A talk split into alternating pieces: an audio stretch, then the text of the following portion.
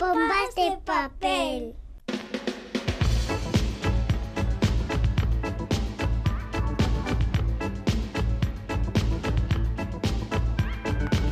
Pompas de papel.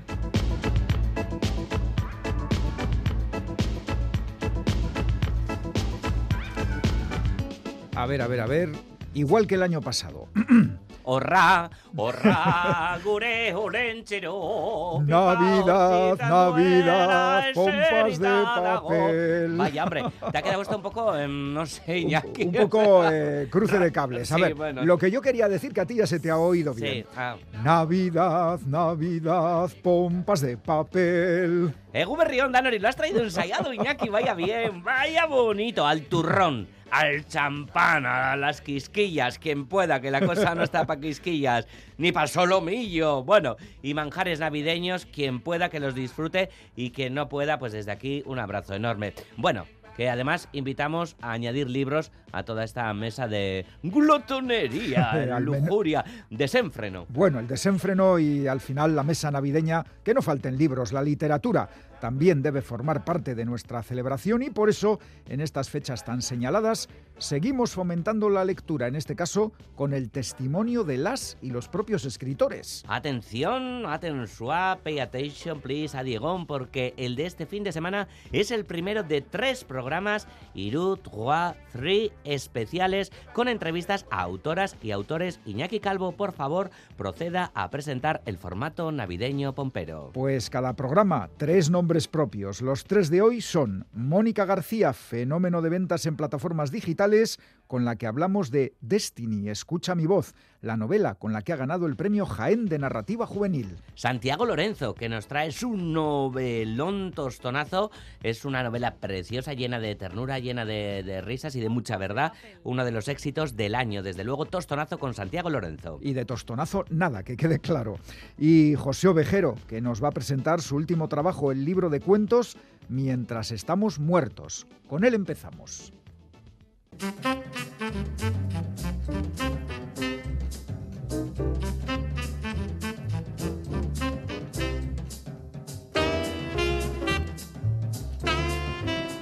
Nos visita hoy José Ovejero, lo cual es una práctica bastante habitual porque José pasa bastante por aquí. ¿Por qué? Porque escribe bastantes libros y desde hace muchos años. Así que me voy a evitar la lista de títulos porque seguramente nuestros oyentes ya la conocen y además nos ocuparía toda la entrevista. José Ovejero, ¿qué tal? ¿Cómo estás? Hola, ¿qué tal? Bueno, ahora vienes con un libro de cuentos, eh, otras veces vienes con una novela, a veces haces un ensayo. A ti, según te sopla el aire, dices, me voy a meter en este trajín o, o- o, bueno, esto de los, de los cuentos es una cosa que has ido acumulando a lo largo del tiempo. No, eso no, no lo hago nunca, lo de acumular cuentos y decir un día, vale, tengo 150 páginas o 200, hago un libro. Me siento a escribir un libro de cuentos, sí. igual que me siento a escribir una novela. Para mí es... Son mecanismos distintos a la hora de trabajar, pero en cuanto a la, a la postura es la misma. Es decir, hay un tema que me interesa y empiezo a ver hacia dónde va y digo, no, esto voy a relatos. Escribo un relato y veo de qué tira. Y salen otras cosas relacionadas y, y por eso mis libros de relatos tienen una cierta unidad y en este caso aún más, que hay gente que, que habla de él como si fuese una novela. Efectivamente, casi se puede establecer una especie de relación. De hecho, se establece relación Sí. entre diferentes cuentos, ¿no? Se titula Mientras estamos muertos y yo creo que ese muertos es la clave de todo, de todo el libro porque la muerte es algo que está sobrevolando el volumen continuamente, ¿no? La muerte no es la primera vez que te acercas al asunto. Mm, ¿Te faltaba algo por decir? No, pero si es que yo no soy nunca consciente de lo que estoy hablando. Es después cuando me dicen, oye, en este libro de poemas hablas mucho de la muerte. Mm. Digo, anda, pues es verdad. O en este libro de relatos. Pero, sin embargo, es curioso porque yo creo que es un libro que tiene mucho más que ver con la vida que con la muerte. Y la muerte en este sentido es casi, salvo al final, es casi metafórica, son, es estar muerto en el sentido de no, de no darte cuenta de que estás vivo, de que estás tan ocupado, pues, entre pagar la hipoteca, hacer tus proyectos, el resolver tal problema, el que ni siquiera te das cuenta de que estás vivo. Y de hecho, el relato que se titula Cuentos que nos contamos mientras estamos muertos, uno de los personajes, porque están siempre en el mismo sitio hablando de las mismas cosas, dice, oye, ¿y si nos hemos muerto y no nos hemos dado cuenta? Y a veces es un poco eso lo que nos pasa. Aquí me parece que vas a tener más difícil para negar el protagonismo de los cuentos, porque no solo hay evidencias por otros lados, sino que a veces te nombras a ti mismo. o sea que... Sí, y hasta ahora prácticamente, salvo en los libros de viajes, prácticamente mm, escrito sobre todo con la imaginación. Por supuesto que hay una parte de experiencia en todo lo que escribimos, pero mi fuente fundamental era imaginativa y en este libro hago un cambio y mi fuente fundamental es la memoria, lo que no significa que imagine, lo que no significa que no haya ficción, pero es verdad que hay un cambio y que José Ovejero aparece por ahí este individuo que de pronto asoma la cabeza y, vemos que es él o que se parece mucho a él. Bueno, el nombre, el apellido lo tiene el mismo, o sea que hay, que dar constancia de ello y luego ya digo, otros detalles más que abundan por el libro. Sin embargo, es un protagonista de hace tiempo porque no en todos, pero sí en gran parte de los relatos el protagonista a veces es hasta un niño pero muy frecuentemente es un joven, como esos chavales que se preguntan si están muertos y que hablan de esas cosas eh, en ese cuento, ¿no? Sí, en varios cuentos el protagonista es más joven que yo. Por eso. pero no sé si es también tu biografía la que aparece por aquí. Bueno, tiene, tiene que ver, desde luego, como decías, si me nombro no es solo un juego literario, es porque de alguna forma mi historia, la historia de mi familia, la historia de la sociedad en la que me he criado, está ahí. Lo que pasa es que, aunque parezca paradójico en un libro como, como este, yo no me intereso mucho. Quiero decir, no me parece que yo sea una materia literaria importantísima. Y lo que pasa es que a través de la autobiografía o de lo autobiográfico te acercas a una sociedad, a una historia que es lo que a mí me importa sobre todo, no lo que yo he vivido, sino lo que hemos vivido. Me interesa mucho más el plural que el singular. Y por eso hay una transformación del personaje, también porque su sociedad está cambiando. Y el libro llega hasta ahora mismo, no solo un libro sobre el pasado. Y en todo eso, pues sí, estoy yo, está mi familia, pero también está lo que me rodea, como se dice en uno de los relatos, todo lo que sucede a los demás nos sucede a nosotros. Bueno, parece que la figura del padre, no obstante, es bastante importante. Empieza con él, en matar a un perro, y bueno, termina con dos cuentos que se titulan Enterrar al padre, lo cual queda claro que, que es una figura, yo diría, la más potente que aparece en el libro, ¿no? Sí, atraviesa todo, todo el libro en su presencia y en su ausencia en, también en cierta violencia. Eh, es una figura que aparece contada al principio, digamos, desde la mirada de un adolescente, con lo cual es la mirada, no sé cómo eras tú de adolescente, pero yo lo era así, rabioso, enfadado con el mundo, incómodo, enfrentado a la autoridad y la primera autoridad es el, es el padre y luego va evolucionando hasta ese momento de enterrar al padre en que el hijo ya también es mayor y lo mira de otra manera. No significa que se reconcilie o que justifique, sencillamente tiene una mirada más compleja. y, luego, bueno, además se lo entierra dos veces, de dos maneras distintas. Bueno, es muy curioso ese artificio que utilizas ahí, que es enterrar al padre primera versión, enterrar al padre segunda versión. Pero en realidad son dos cuentos absolutamente diferentes, salvo el detalle de que el padre se ha muerto. Eso es. Pero el resto... Y que se lo entierra en el jardín. Eso es. Pero, pero sí, también es una manera de conversar con quien me lee y de decirles, mirad, eh, cuando uno se pone a escribir, aunque intente contar la verdad, está creando una ficción. La memoria es una ficción. Nuestra historia, cómo nos contamos a los demás, también encierra una parte de ficción. Entonces vamos a jugar, incluso con algo tan serio como puede ser el entierro del padre. Mira, lo podemos contar de esta manera estrafalaria, divertida, delirante, o lo podemos contar de una manera intimista, casi como un diario íntimo de esa muerte. Y las dos cosas son verdad, eh, de alguna forma. Y eso es un poco de lo que, de lo que hablo con quien me lee. La verdad tiene un montón de caras y cuando estás escribiendo, aunque parezca que es la verdad, estás creando, estás imaginando, estás también creando un lenguaje para decir lo que te ha pasado, lo que nos ha pasado. Depende también del día, de cómo tengas el humor, nunca mejor dicho, porque, por ejemplo, la primera de estas versiones es más humorística que la segunda. Eso es, Eh, eso es. Tenías sí. un día más divertido, supongo. Sí, de hecho yo creo que cuando me puse a escribirla no había pensado en escribir la segunda. Ya, claro. Eh, pues escribí aquella y de pronto lo miré y digo, ¿y si le damos, y si lo miramos de otra manera? Ujú. Y, y eso es lo que hice. Bueno, hay incluso otro momento en, la- en el que hay un cuento titulado Un elefante cae a la misma velocidad que una pluma, que de repente parece una llamada abajo diciendo título alternativo, todo lo que sucede a nuestro alrededor nos sucede a nosotros, que has mencionado anteriormente. Pero es que a el cuento que viene a continuación se titula justamente Todo lo que sucede a nuestro alrededor nos sucede a nosotros. También jugando con los títulos. Sí, es, es un libro, habrás visto, que por un lado es muy serio, pero por otro lado es muy lúdico. Y eso lo vengo haciendo ya desde hace tiempo con mis cuentos, que es invitar a un juego a quien me lee, ¿no? Que ese juego, como digo, a veces es muy serio, pero que hay pues esos cambios de tono, esas referencias entre unas cosas y otras, esa manera de mirar la realidad de, de formas distintas.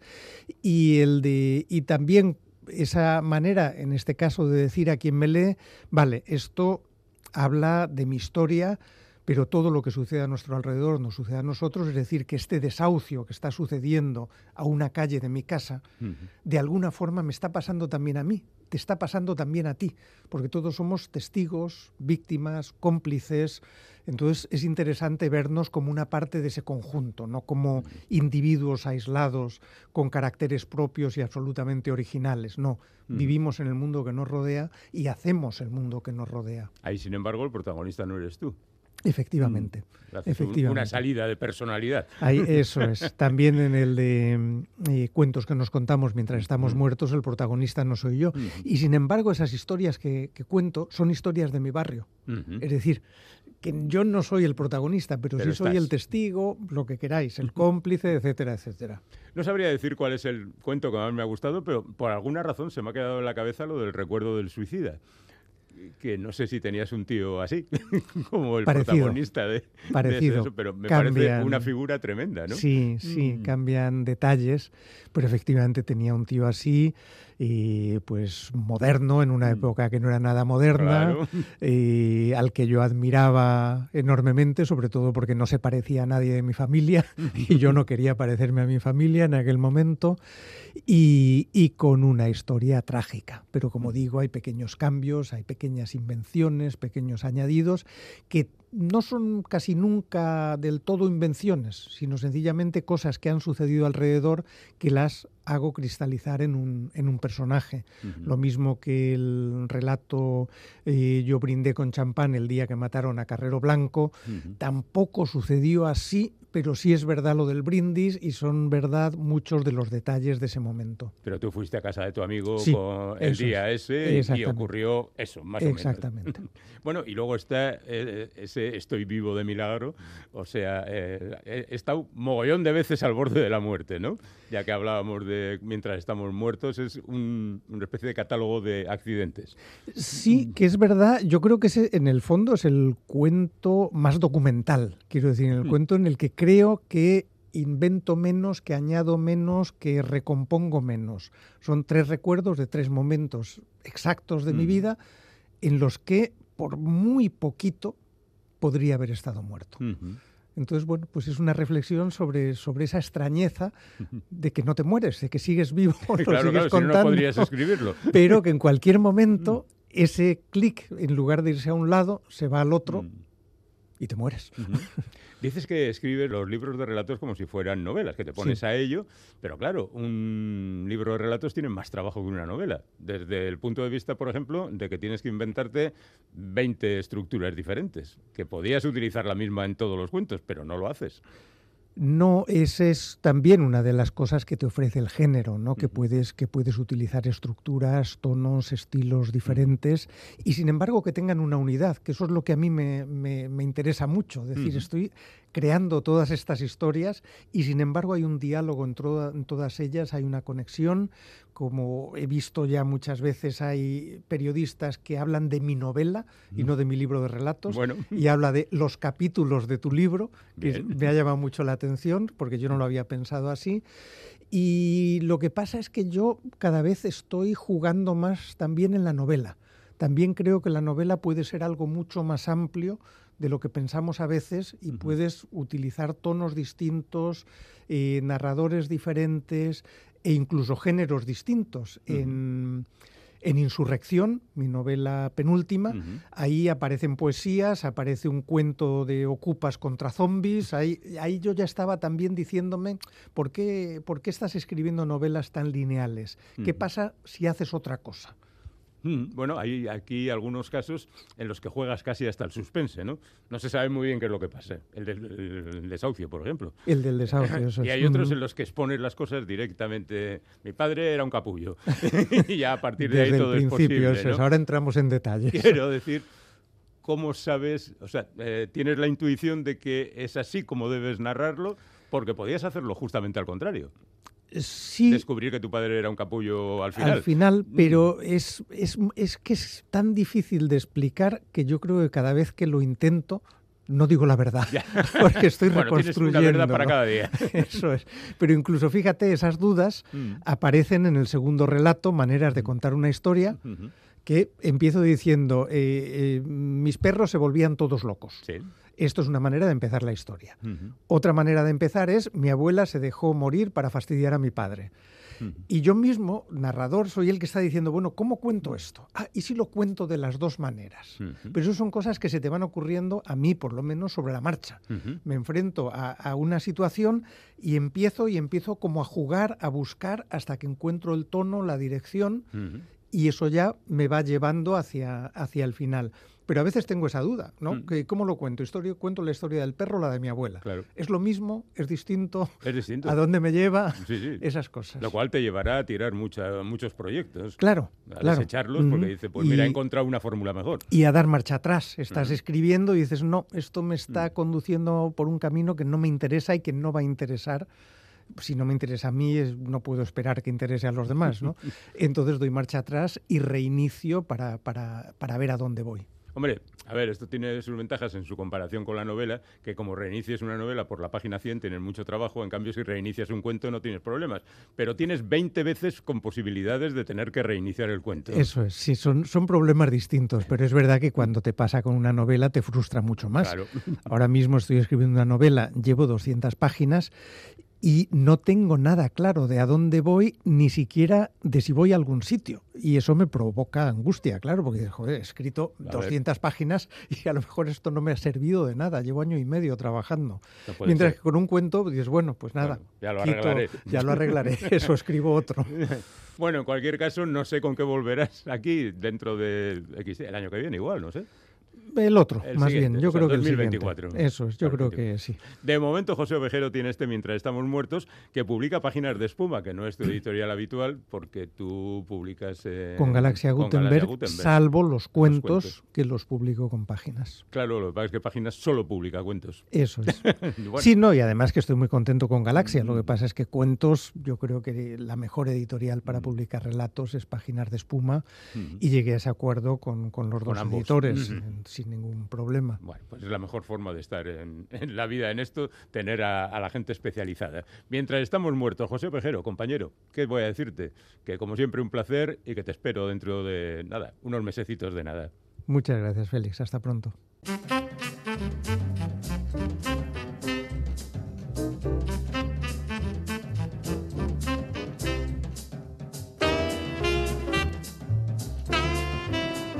Ha llegado el momento de charlar en Pompas de Papel con un escritor al que admiramos mucho. Se llama Santiago Lorenzo, es de Portugalete, donde nació en 1964, aunque ahora vive en un pueblo de Segovia.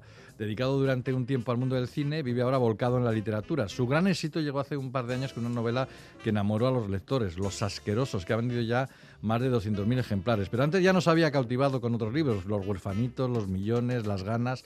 Ahora ha publicado en Blackie Books otra novela titulada Tostonazo, una de esas historias muy suyas en las que un tipo intenta conquistar sus sueños a pesar de la cantidad de impresentables que tratan de impedírselo. El sueño de este joven tiene que ver con su pasión por el cine casi frustrada por un productor incompetente y un tío abuelo insoportable, aunque siempre hay almas buenas en las que uno puede confiar. Santiago Lorenzo, bienvenido a Radio Euskadi. Eh, gracias, de verdad. Muchísimas gracias. Un Qué bonita presentación. Eh, No, oye, pues nada. Las presentaciones son buenas cuando hay cosas interesantes que decir del tío al que presentas. Si- no, de nada. Oye, es un placer charlar contigo. Ya te lo hemos dicho fuera de micrófono y te lo decimos aquí. Eh, me me gustaría empezar, eh, seguramente esto en las entrevistas te lo preguntan mucho, pero es que tengo curiosidad. ¿Qué tal has sobrevivido a, a un éxito como el de los asquerosos? ¿Te ha, te ha obligado a cambiar de alguna manera tu forma de vida en ese pequeño pueblo segoviano donde vives o, o sigues más o menos igual? En absoluto. Es que, o sea, en absoluto, punto. Esto, eh, no, a mí nada en absoluto, ¿sabes? O sea, mi vida sigue evolucionando por sus derroteros, Mm. eh, pero creo que no, no me he dedicado a, a- no me he enganchado a ninguna adicción. me compré unos pantalones y unos zapatos, eso sí hice. Pero no me he dado la vuelta al mundo ni me he Mm. cambiado de coche porque nunca he sabido conducir. Ya, ya, ya, ya. Pero bueno, quiero decir que, que, la sorpresa sería también para ti, ¿no? Quiero decir que, Sí. que de repente pasara lo que pasó con los asquerosos, vamos, es que no había pasado, no ha pasado nada igual en la literatura española en los últimos 10 años, creo yo, vamos. Quique, te digo muy en serio, porque es que porque es que cuando estas cosas pasan en editoriales grandes suele Sí. ser suele responder a una a una estrategia preconcebida y tal. Sí. Lucky Books no es precisamente Claro, una de las claro. Es que eso es lo que es otra de las cosas que más sorprenden, ¿no? Que aquí- Claro, que aquí ha sí. funcionado el boca a boca de los lectores. Sí, el asunto es que todos nos quedamos perplejos, pero pero tampoco íbamos a rechazarlo. o sea, tam- Hombre, no. tampoco dijimos.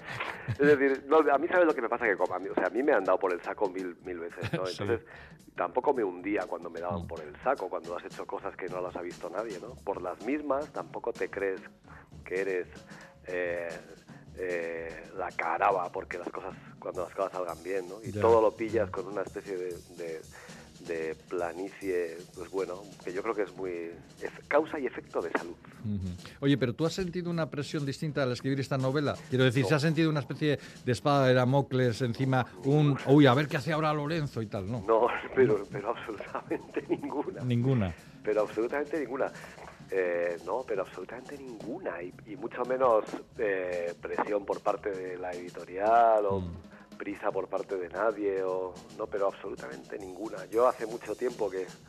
Yo cuando me vine a vivir aquí al pueblo en el que yo vivo, no, no venía tanto a vivir al campo, sino a hacer una cosa a la que venía determinado a hacer, que es a- hacer absolutamente lo que me diera la gana, fuera, tuviera eso las consecuencias que tuviera. ¿no? posiblemente negativas, ¿no? Porque si vienes a hacer lo que te da la gana a un pueblo así, lo más seguro es que pasen cosas chungas que tengan que ver con tus ingresos, con, Mm. con este tipo de cosas. Venía determinado a eso y, y he seguido haciéndolo. Y he hecho absolutamente lo que me ha dado la gana en tostonazo y no había ninguna... O sea, no me pensaba si la cosa va bien, pues bueno, vuelve, pues muchas gracias a todos, ¿no? Si la ya. cosa va mal, será que vuelven las cosas a su estado No, pero yo te, yo te voy a decir una cosa. Yo que he leído todos tus libros, creo que esta es una de tus novelas, novel, de tus novelas, vamos, o sea, que no has tenido que cambiar ningún presupuesto. Aquí es el típico joven que se enfrenta al mundo y se encuentra con, con, con- lo que hay, que es bastante chungo y que puede acabar con, con sus ilusiones. Y desde un punto de vista, además, eh, que conoces mucho, porque es el mundo del cine del que saliste escaldado. ¿Es una especie de venganza contra tanto canalla como puedes haberte encontrado por ahí? ¿O, o? No, es más bien, es más bien una, una determinación a, a utilizar para bien Mm. cosas que a ti te vinieron para mal. Es Mm. decir, a mí me gusta coger experiencias negativas. En el cine las hubo, también muy positivas, por Mm. cierto, también muy positivas. Sí. Coger las experiencias negativas y que te valgan al menos para coger y, y componer una ficción. De forma que alguna experiencia negativa, como pudo ser ciertas cosas que pasaron en el cine, valga para pegarte una gran fiesta. La gran fiesta que para mí es coger y escribir una novela, que es una, es una especie como de gran Nochebuena, Nochevieja y Reyes. A mí me hace muy feliz escribir cosas. ¿no? Y si estás contando cosas, por supuesto, luego tú las, las reordenas y todo eso, pero si estás contando co- experiencias y novelas, estás construyendo novelas a partir de experiencias chungas que has tenido, Ujú. aparte de que llevas la documentación hecha, lo cual te ahorra mucho curro, es que aparte es que te va a dar la impresión de que al menos el- las experiencias chungaleras que te comiste, pues que valgan para algo, ¿no? Oye, he aprendido una cosa muy importante con respecto al mundo del cine. No dejes nunca tu casa para rodar. ¿Eso te ha pasado, ¿eso te ha pasado, te ha, te ha pasado alguna vez o qué? Sí, yo dejaba mi, yo dejaba mi propia casa para rodar mis propias películas y era horroroso.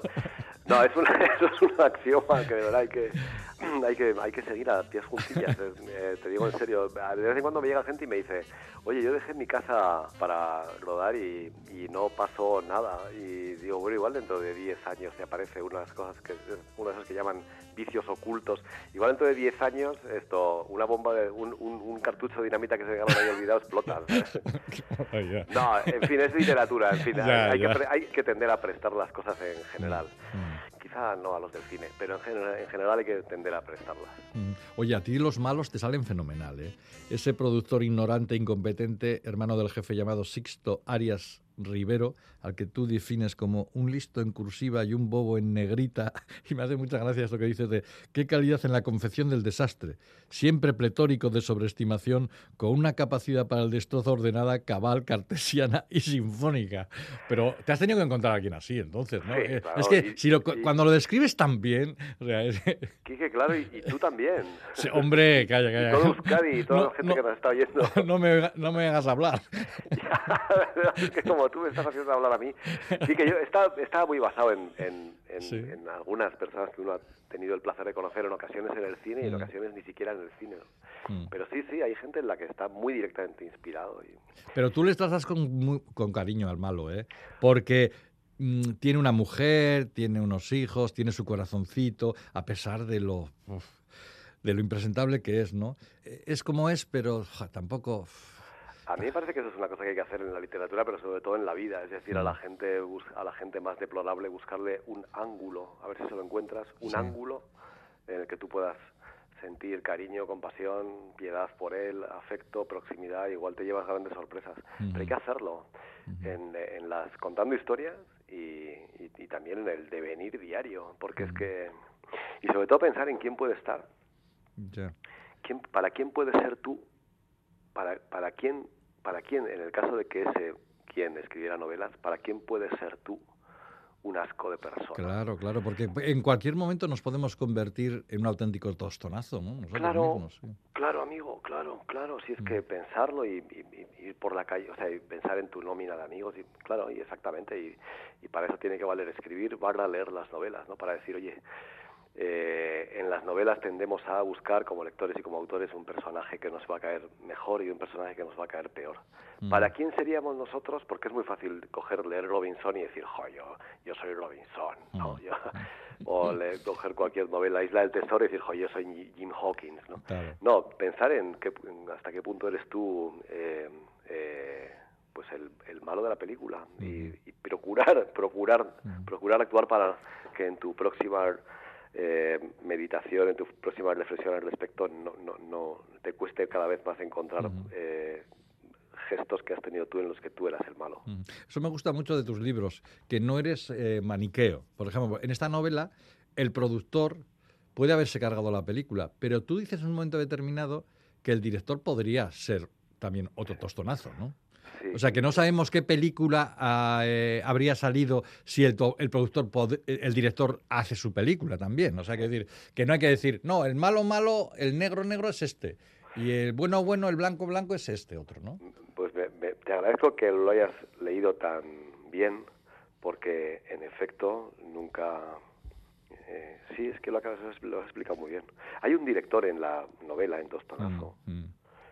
Uno se ha pegado el gran gustazo de escribir una novela en la que habla mal, habla mal de un director que, que en realidad estaría basado en mí mismo. Porque yo Ah. muchas veces me pregunto si las cosas que me pasaron a mí, aquellas cosas que a mí me ocurrieron malas en el cine, Mm. porque a ver si la culpa va a ser toda de los demás.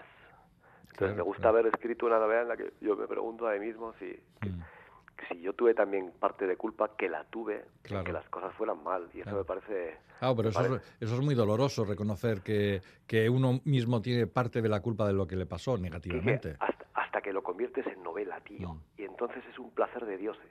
Así, ¿eh?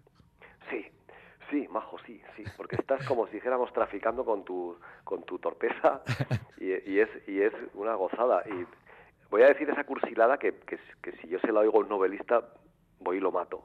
Pero la voy a decir porque es verdad. Escribiendo sobre ese director, que en el tostonazo se llama Nacho Tiedra, Sí. pues yo me eché unas lágrimas. Yo oigo decir a alguien esto en la red y digo, tú eres, tú eres un cursi y un mentiroso y eres el rocío jurado tú.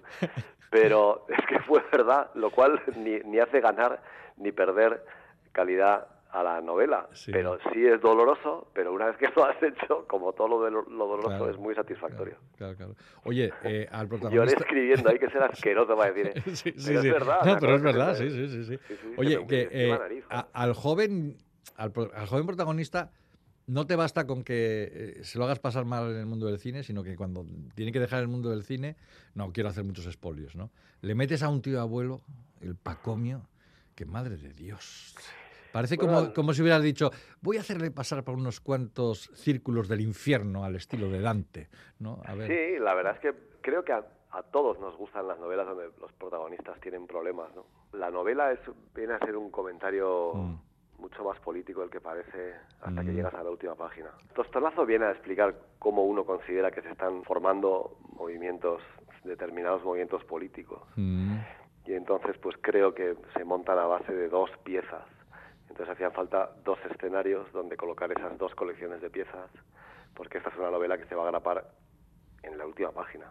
mm. Y entonces pues sí, nos iremos a la maravillosa ciudad de Ávila, que es una ciudad de la que mi padre estaba muy enamorado Mm. y de la que en ocasiones en ocasiones abandonábamos nuestra nues- nuestro carnet de las piscinas de Portugalete para ir a visitar Ávila y era una gozada y era un ambiente muy distinto pero Mm. muy distinto Sí. en los años 70 el ambiente que había en Portugalete pero tan distinto que, que parece mentira era un, un choque muy grande pero era, era un cambiazo tremebundo y por tanto era un, era, se hacía muy como decíamos antes todo lo que es traumático luego te parece como que se te queda en la memoria Mm.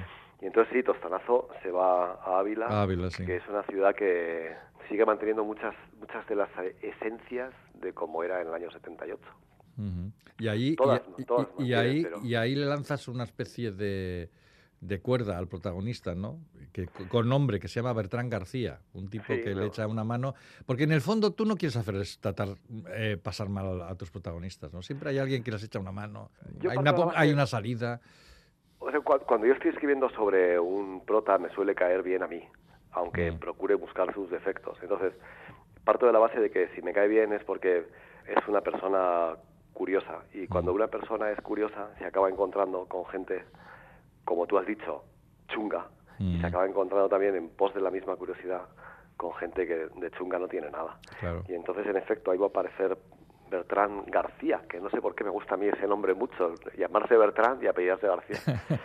es que a mí Bertrán me cae fenomenal. ¿Y a quién no le va a caer fenomenal, No Beltrán? sé, pero... ah, mm, ah, Un tipo, además un tipo que vive como Dios, que es un bombiván, que solo trabaja una vez cada, cada dos años o cada año y medio, y que encima es generoso, generoso.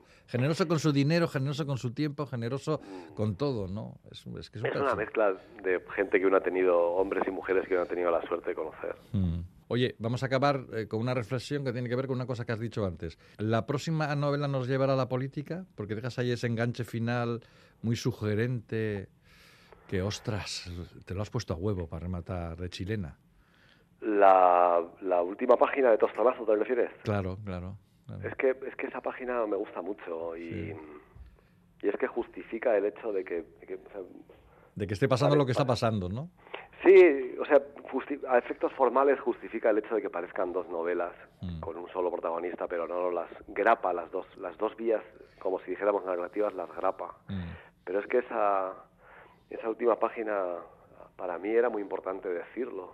Mm. Cómo se están conformando ciertas, cómo se están formando, mejor dicho, cómo se están eh, aleando y tal ciertas actitudes pol- sociopolíticas y, y económicas. Y no sé por dónde seguirá después la siguiente novela, pero por lo pronto ahí se ha quedado con una frase que dice a ver qué pasa. A Me ver parece qué que es la pasa. última frase. Ay, qué qué, pasa. qué ganas tenemos, qué ganas, qué ganas tenemos de ver, que a ver qué pasa. Santiago Lorenzo ha vuelto a nuestras librerías con Tostonazo, novela que ha publicado Blacky Bush, apuesta segura, satisfacción garantizada, señores, señoras. Eh, gracias, Lorenzo, por estar con nosotros y hasta la Déjame, próxima. Di- ¿puedo sí. decir una cosica? Claro, claro que sí, cómo no. Es que, mira, yo no tengo redes y es que esto lo digo siempre. Muchísimas gracias a todos los que estáis eh, leyendo la novela, eh, sea prestada, comprada, robada de librerías.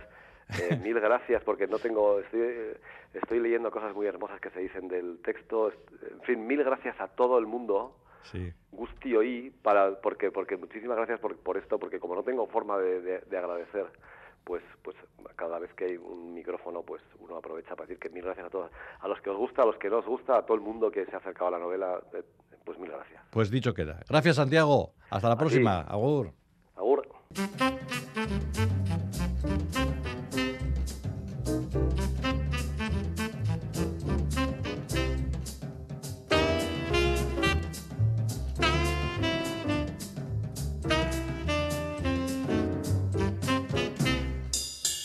Hoy tenemos en el estudio a Mónica García, que acaba de ganar el premio Jaén de Narrativa Juvenil 2022, así que suponemos que está súper contenta. Lo ha logrado con Destiny, Escucha mi voz, una de las muchas novelas que ha escrito, porque a pesar de que Mónica es una mujer muy joven, eh, la verdad es que lleva un historial verdaderamente impresionante. Empezó a publicar en Wattpad eh, cosas como Polos Opuestos, la trilogía de Amor Enredado, la trilogía de las apariencias, la biología de baile y una serie que se titula Chicas Guerreras, de la que forma parte este Destiny Escucha mi voz. Así que, como ven, hay tema para hablar de esto y otras muchas cosas. Saludamos a Mónica. Hola, ¿qué tal? ¿Cómo estás? Hola, muchas gracias por invitarme. Bueno, estamos encantados de conocerte y de saber pues esta vida tuya que te ha llevado a escribir en tan poco tiempo tal cantidad de novelas. ¿Cuántos llevas? ¿Alrededor de 15 o así? No, a ver, yo empecé a escribir a los 13, 14 años, pero luego lo que es novela larga lo eh, hice, empecé a los 18. O sea, y ahora tengo 27, llevo 9 años en esto. Y, y el número de... Son, son 14 y estoy por la número 15 ahora. Por eso te digo, 15 novelas en 10 años. ya, ya, ¿eh? Quien pudiera, ¿eh? Por eso digo. Bueno, ¿y cómo se te ocurrió ponerte en esa plataforma que, que- que, claro, ahí no cobras nada, ¿no? Pones el libro y a ver qué pasa. Sí, eso es. Pues realmente yo no la conocía. Me, me, bueno, me invitó. Me, me acuerdo que cuando tenía 18 años, mi mejor amiga estaba leyendo lo que es la novela que estaba haciendo y me dijo, Jo, Mónica, tienes que publicarla en algún lado. Y luego me habló de Wattpad y dije, ¿qué es eso? Y entonces investigué un poco, vi que era fiable y me animé a publicarlo. Y nada, llevo ahí desde, desde, desde los 18 y muy contenta, la verdad. ¿Y esta es la primera novela? Destiny, me refiero. Escucha mi voz, es la primera novela que publicas en papel. Tengo, tengo una trilogía autopublicada en papel, pero publicar con editorial en papel es la primera. Ah, y de paso te has ganado el premio Ya. Jaén de narrativa juvenil. Que por cierto no está nada mal, ¿no? No, no, buah, es que no, no me lo esperaba, ¿eh? Cuando, porque, a ver, yo realmente no iba a haber mandado Destiny, porque como dices, no es la primera parte de, de la serie Chicas Guerreras, la primera parte es Venus. Ujú. Y mandé Venus, mandé otra novela y pues luego dije, jo, ¿por qué no mando Destiny? Porque eh, en Wattpad hay un concurso muy grande que se llama Los Wattis y el año pasado lo, lo ganó Destiny. Y dije, jo, si ganó Destiny el año pasado los Wattis, ¿por qué no lo mando a- al premio Jaén? Y lo mandé.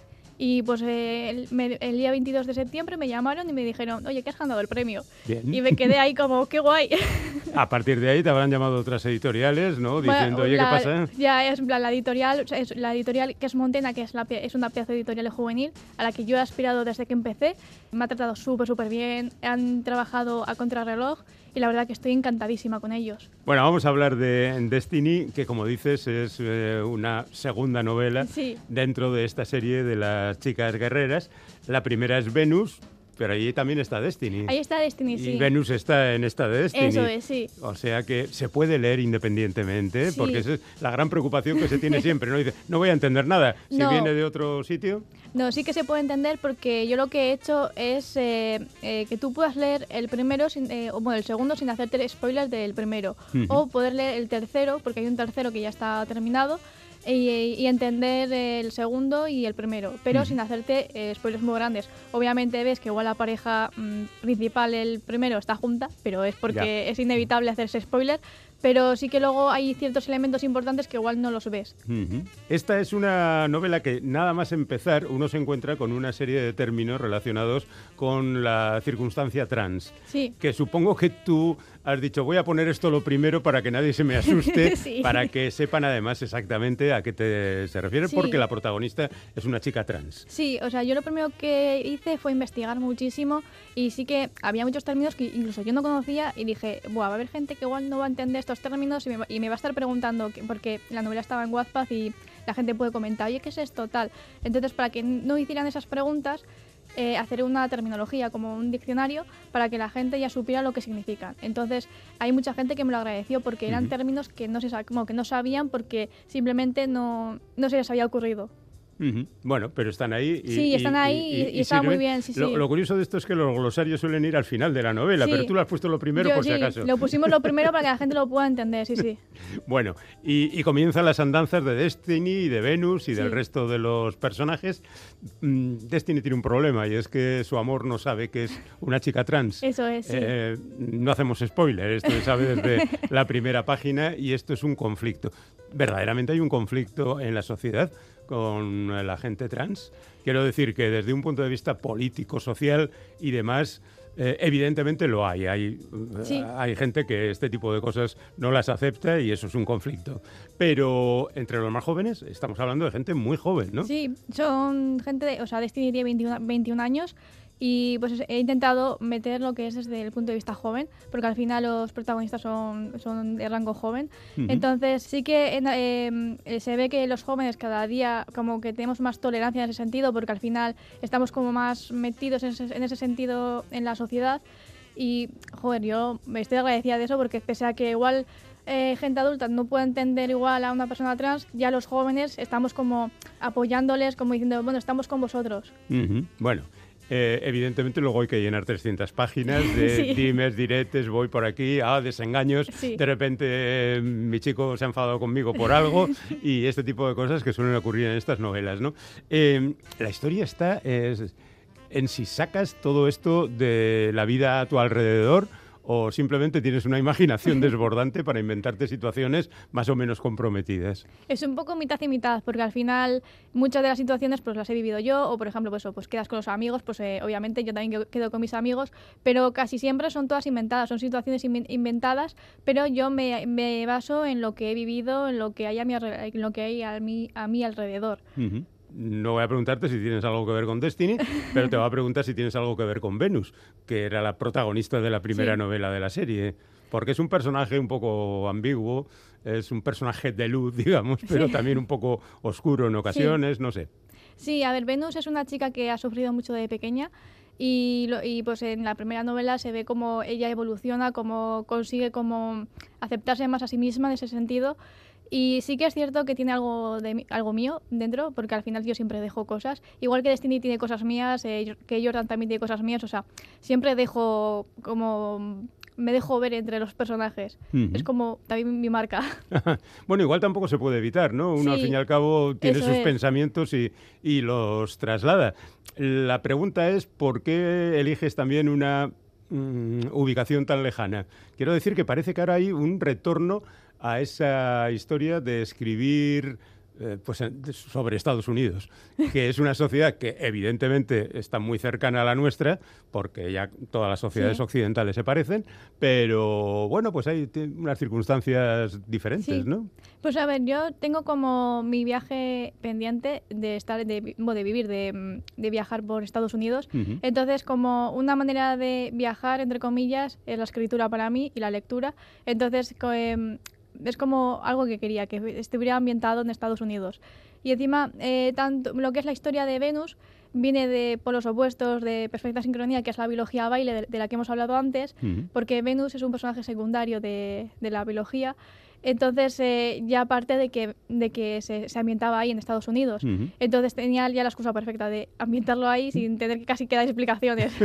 no sé si sabes que hubo un tiempo en que los autores españoles utilizaban incluso seudónimos eh, ingleses para parecer que eran de Kansas más que de Santander. Eso es. Entonces, bueno, pues me ha parecido que es casi como un retorno. Aquí no, porque utilizas tu auténtico nombre, ¿no? Mónica García, pero los personajes y la acción se desarrollan en Estados Unidos. Luego yo también, casi todos los libros que leo también se ambientan en Estados Unidos o incluso en Inglaterra, que son es un poco que también es lo que yo recibo de la literatura, porque se estila mucho a, como a, viajar a otros países, por, así decirlo.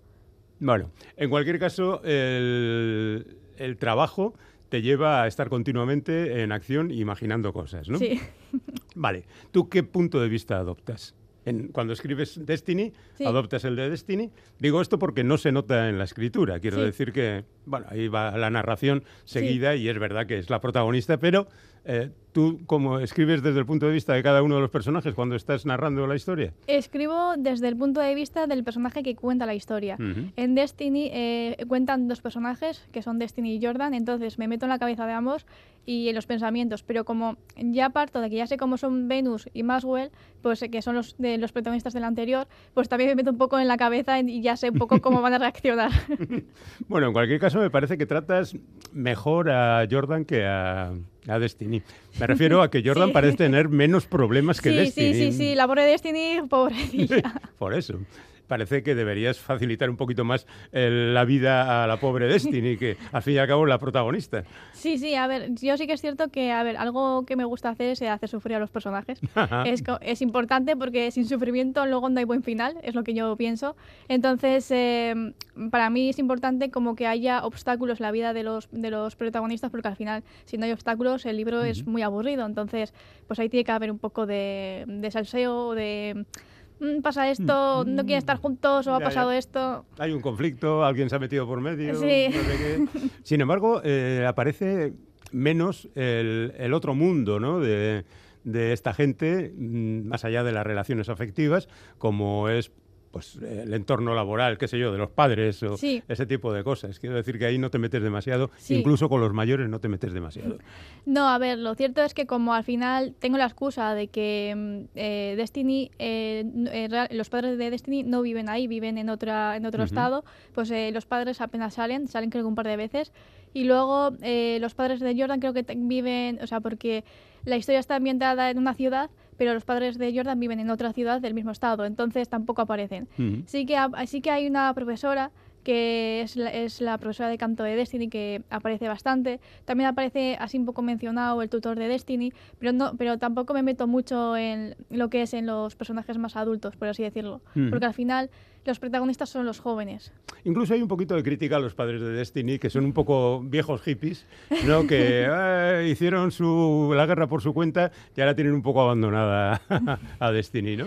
Sí, a ver, yo, eh, sí que es cierto que eso, que los padres de Destiny bueno, viven muy lejos, pero la apoyan muchísimo en ese sentido. eh, cuando, cuando ella decidió salir del armario y todo, pues eh, la han apoyado desde, desde siempre. Y eso sí que está eh, basado en la vida real de una, bueno, de una persona, no de una persona, pero de, de, eh, de una cuenta en la, en la que sigo, que es de que se llama, Ma- que se llama Mamá de Chloe, que es una madre que tiene una hija que es trans, una que yo cuando la conocí tenía nueve años, la cría, y Claro. ahora tiene, ahora tiene 11 y es una activista trans.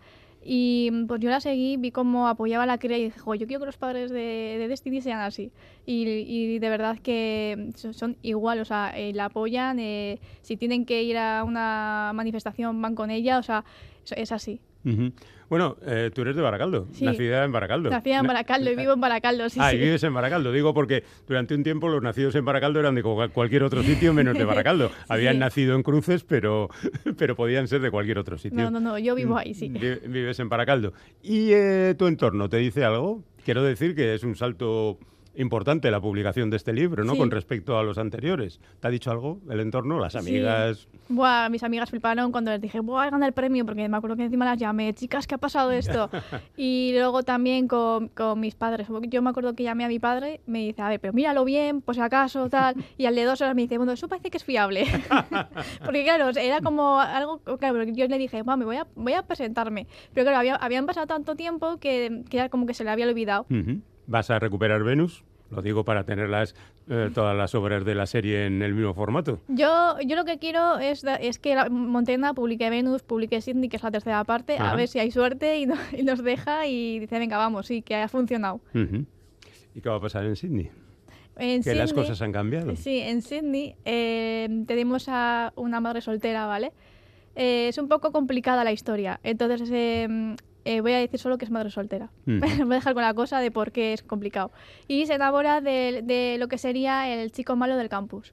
Entonces es un poco, es un enemies to lovers, de que se llevan mal, se llevan, se llevan, a- se odian a muerte y al final por una serie, por una serie de, de, mm, circunstancias tienen que trabajar juntos y al final ven que no son tan diferentes, que son, son como, como muy compatibles. Ujú. Y acaban pues eh, enrollándose en una fiesta y todo eso. Lo que pasa. Hay mucho salseo. Bueno, pues ya ven que Mónica García lo tiene claro y que trabaja además incansablemente. Tú escribes una novela cada tres meses, así, ¿no? casi, casi, sí, Por sí. eso. Si me dejan, sí. Por eso.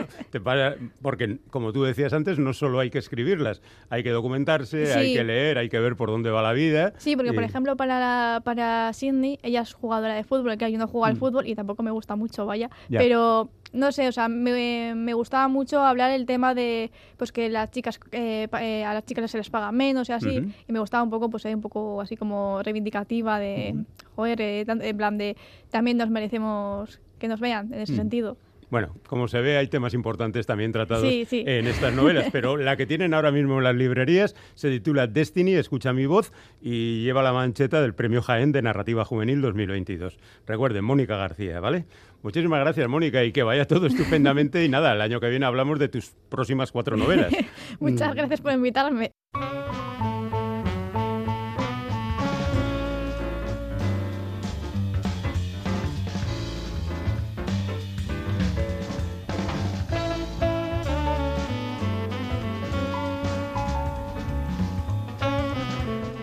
Recta final del programa, si no habéis podido escucharlo en directo, lo tenéis en la página web de EITV y en la app EITV Nayeran. Pincháis en radio, vais a Radio Euskadi, Pompas de Papel y ahí están disponibles todos los programas de las últimas temporadas. Señoras y señores, así termina este primer Pompas de Papel navideño especial entrevistas. Es que acá hay que imaginarse, Iñaki, con el árbol de Navidad y tal y cual, ¿no? Sí. Que aquí en los estudios de radio no hay árbol de Navidad. ¡Ay, si estuviéramos en la tele! Ay. Esto sería una cosa no pompa, sino pomponera, con un montón de pompones y Pues sí, por cierto. Bueno, nueva entrega el próximo fin de semana, que por cierto... Ay. Pero qué nervios, Iñaki, que ya Sí. estaremos en el 2-3, en 2023. Año nuevo, año bueno. Oh, oh, oh. Os esperamos. Es que ricasco por estar ahí escuchando Pompas de Papel y por mandarnos mensajes con vuestras felicitaciones. Gabón, Sorion Chuac y hasta el año que viene. Ah, per- perdón, que yo he dicho que vamos hasta aquí, pero ¿ya hemos firmado el contrato para el año que viene o qué? Sí, tú has firmado Ah, sin ah, saberlo, pero has firmado. Sí, eso que ¿qué haces? No, Galder. Hala, agur, agur. hasta el año que viene a pesar de todo. Tengo copia, no vale con que rompas ese.